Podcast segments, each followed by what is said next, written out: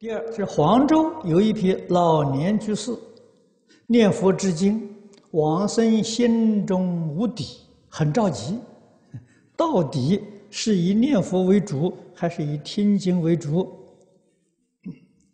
这一桩事情，念佛为主，听经为辅助。啊，经不能不听。啊，为什么呢？你有疑惑，有疑就要听经。听经这个作用，帮助你破迷生信，啊，这个不说开悟，我们对这个初学来讲的，对初学来讲的是是帮助你破迷生信，啊，你真相信，真有愿，念佛能生欢喜心，啊，越念越欢喜，不会有妄想，不会有疑惑。你这个疑惑不断的时候，这是个麻烦事情，所以在这种情形之下呢，你一定要听经。